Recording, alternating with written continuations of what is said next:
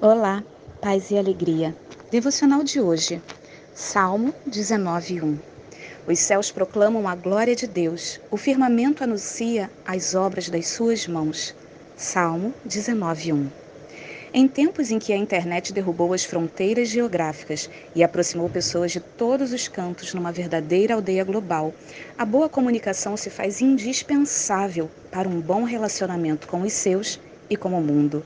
O nosso feed está sempre comunicando algo sobre nós e nossas características.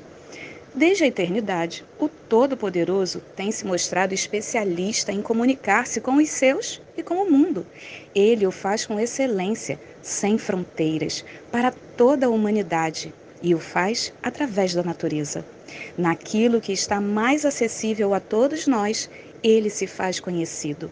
Essa é a maneira mais abrangente pela qual o Senhor decidiu comunicar o seu ser ao homem.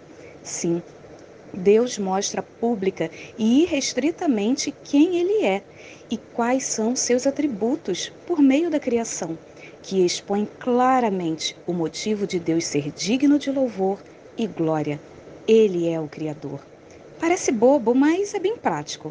Assim como seu feed na rede social conta quem você é, da mesma forma, o universo revela a perfeição do seu autor.